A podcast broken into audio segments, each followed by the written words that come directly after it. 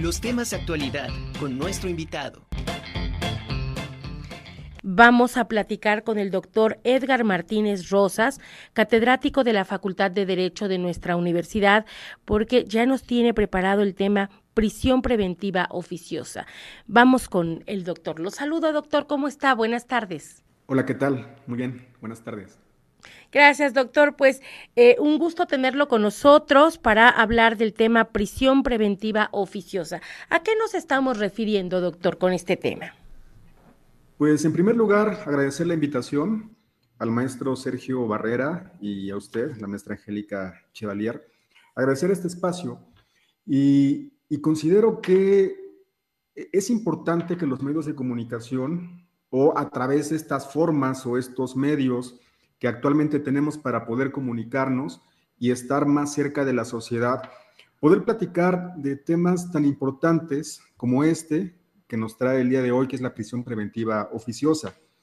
Explicarla en pocos minutos sería muy complicado y también entiendo que el público al que va dirigido es a la sociedad en general. Por eso trataré de, en la medida de lo posible, ser eh, o, explicarme, tratar de explicarme, porque muchas de las veces se tiene la idea, y así pasa en la realidad, que los abogados en nuestro lenguaje, en nuestra forma de hablar, en ocasiones somos muy técnicos y la sociedad no sabe ciertos términos que nosotros como abogados entendemos y los manejamos al, día a día. Para hablar de este tema de la prisión preventiva oficiosa, es importante centrarnos y partir de lo general para llegar a lo particular. Eh, tenemos que partir de una fecha, tenemos que partir como antecedente del 18 de junio del 2008. Esta fecha fue muy importante tanto para el ámbito jurídico como para la sociedad en general, porque se hicieron muchas reformas, hubieron reformas a la Constitución, entre ellas el artículo 19 constitucional. En este artículo 19 encontramos lo que vamos a entender como la prisión preventiva oficiosa. Y esta reforma, esta reforma constitucional, vino a ser un cambio completo, un cambio total a la impartición de justicia, para que la gente se dé una idea del antes y el después. Antes, antes de lo que ahora se conoce como el sistema acusatorio, antes la mayor parte de trámites o el procedimiento penal en general era principalmente de forma escrita. Gran parte del procedimiento era escrito. Ahora, a raíz de esta reforma constitucional del 2008, ya tenemos un sistema oral, un sistema público, donde los jueces, así como las películas de Estados Unidos, así como los vemos en las diferentes series, en algunas películas que vemos en Netflix, por ejemplo, donde está el juez enfrente, a un lado está el defensor, del otro lado el agente de Ministerio Público y en la parte de atrás el público.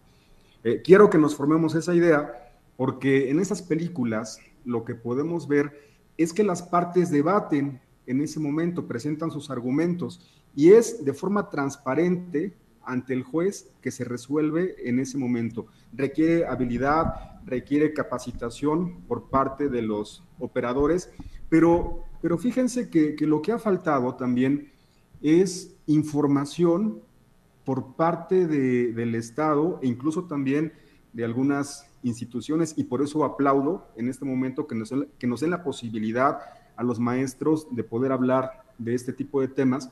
Y esa falta de información que tiene la sociedad ha generado cierta incredulidad o cierta incertidumbre, incluso porque lo que se llega a decir de ese sistema, que hay mucha impunidad, eh, por mucho tiempo en estos, o en estos recientes años se ha dicho que es la puerta giratoria, es decir, que una persona es detenida y así como es detenida, de manera inmediata sale en libertad. Pero esto obedece a ciertos principios, a ciertos trámites que dan la posibilidad que las personas estén en libertad durante el tiempo que se lleva un proceso. Desafortunadamente, desafortunadamente, la mayoría de mexicanos tenemos una mentalidad vengativa, y, con esto no quiero ofender ni herir susceptibilidades, pero la mayor parte de gente que es víctima de un delito, lo que quiere es que la gente esté, que, la gente esté en la cárcel, pero tenemos que partir de un principio, un principio que es la presunción de inocencia. ¿Qué significa esto? Que todos, absolutamente todos, gozamos ese derecho de que se nos presuma inocentes hasta en tanto no se demuestre lo contrario. Eh, ¿por, qué, ¿Por lo refiero? Ya para entrar a, la prisión preventiva oficiosa. Vamos, vamos a imaginar algún supuesto. Vamos a pensar que vamos caminando por la calle, de repente escuchamos un disparo y vemos que alguien mató a, otra persona. En eso llega la policía y resulta que por coincidencia tenemos características similares, la ropa muy parecida a la persona que privó de la vida a, esta persona que, falleció y la policía nos detiene. Ante la sociedad, en los medios de comunicación, en los comunicados que, que saca la fiscalía, en los diferentes reportajes, presentan a una persona y si bien la mayoría pone una cinta para que, para que no se vea la identidad de la persona, pero mientras nos pueden acusar de un delito que en este caso sería un homicidio calificado.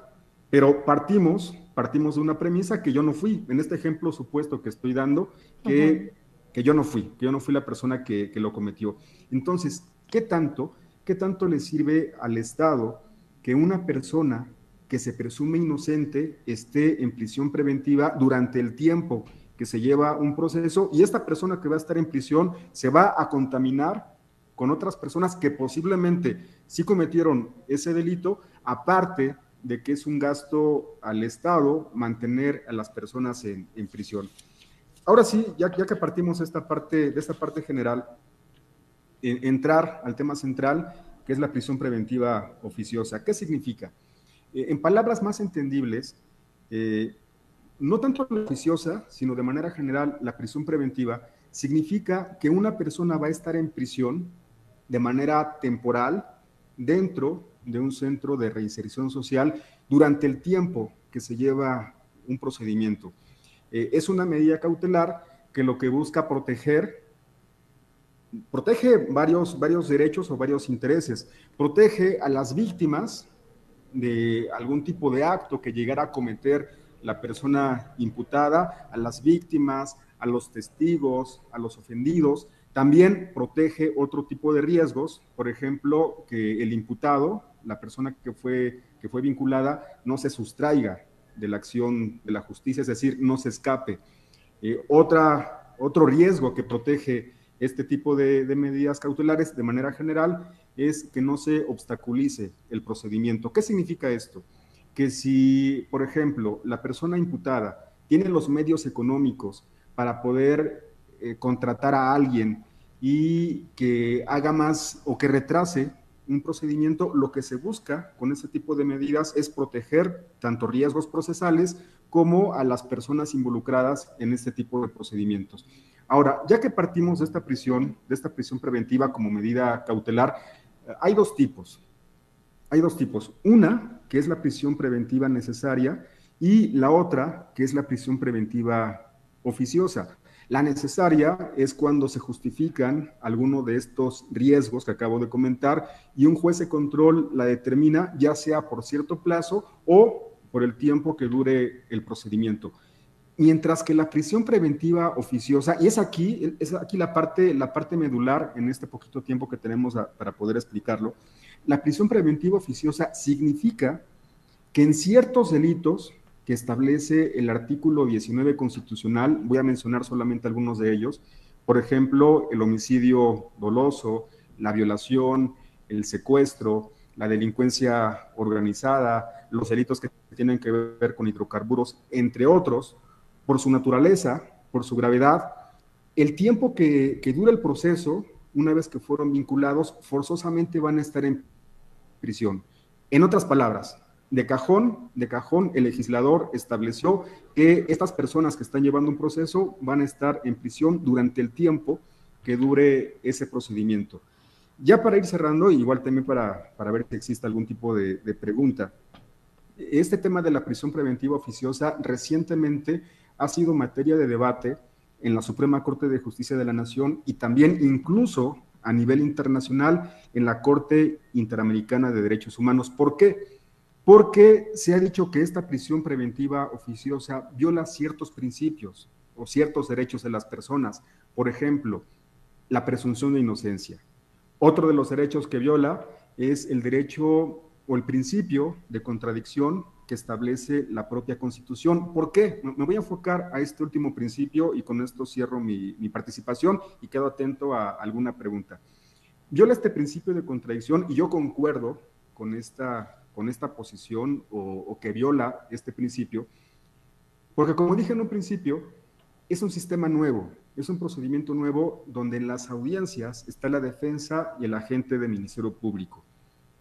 Al ser prisión preventiva oficiosa, no nos da la oportunidad a los defensores que podamos debatir si es necesaria, si es justificable que se imponga o no este tipo de prisión. Es decir, aunque presentemos algún tipo de dato de prueba para justificar que esta persona no representa algún riesgo para la víctima, para el ofendido, que no se va a sustraer, que no va a obstaculizar el procedimiento, no nos dan oportunidad de que podamos debatir este tipo de argumentos y el juez el juez, sin necesidad de que haya argumentos por parte de las partes, el juez de cajón, una vez la persona que es vinculada o una vez que se entra a este debate de las medidas cautelares, el juez la va a imponer.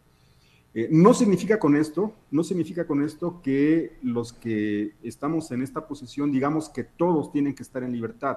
Recordemos que mencioné que hay dos tipos de prisiones, la oficiosa, que es la que acabo de mencionar, y la justificada.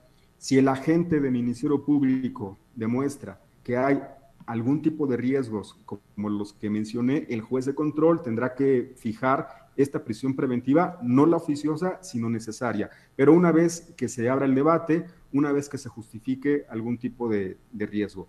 Eh, yo únicamente lo que recomiendo es que estemos atentos de lo que va a resolver próximamente la Suprema Corte de Justicia de la Nación y también la Corte Interamericana sobre esta, esta temática de qué tan eh, va en contra, qué tanto va en contra de derechos humanos este tipo de medidas cautelares. Quedo abierto a alguna pregunta si es que todavía tenemos algún tiempo. Sí, pues sí tengo algunas dudas. Desgraciadamente el tiempo pues ya nos comió un poquito. Nada más quisiera yo preguntarle, ¿este resolutivo se tiene alguna fecha en específica? Eh, aún no, aún no. Ya va a determinar tanto la Suprema Corte de Justicia como la Corte Interamericana las posibles fechas de cuándo lo, van a resolver. Pero eh, lo que sí quiero dejar en claro, que mucha gente al no estar informada de este tipo de temas piensa que se genera impunidad. No es así. La invitación únicamente que estemos pendientes a estas fechas. Perfecto. Pues eh, yo creo que haríamos alguna otra entrevista para abundar un poquito más sobre este tema y que desahoguemos algunas de las preguntas.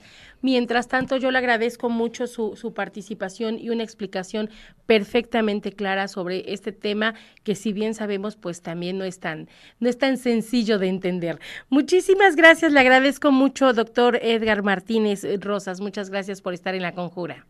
Al contrario, muchas gracias. Hasta luego.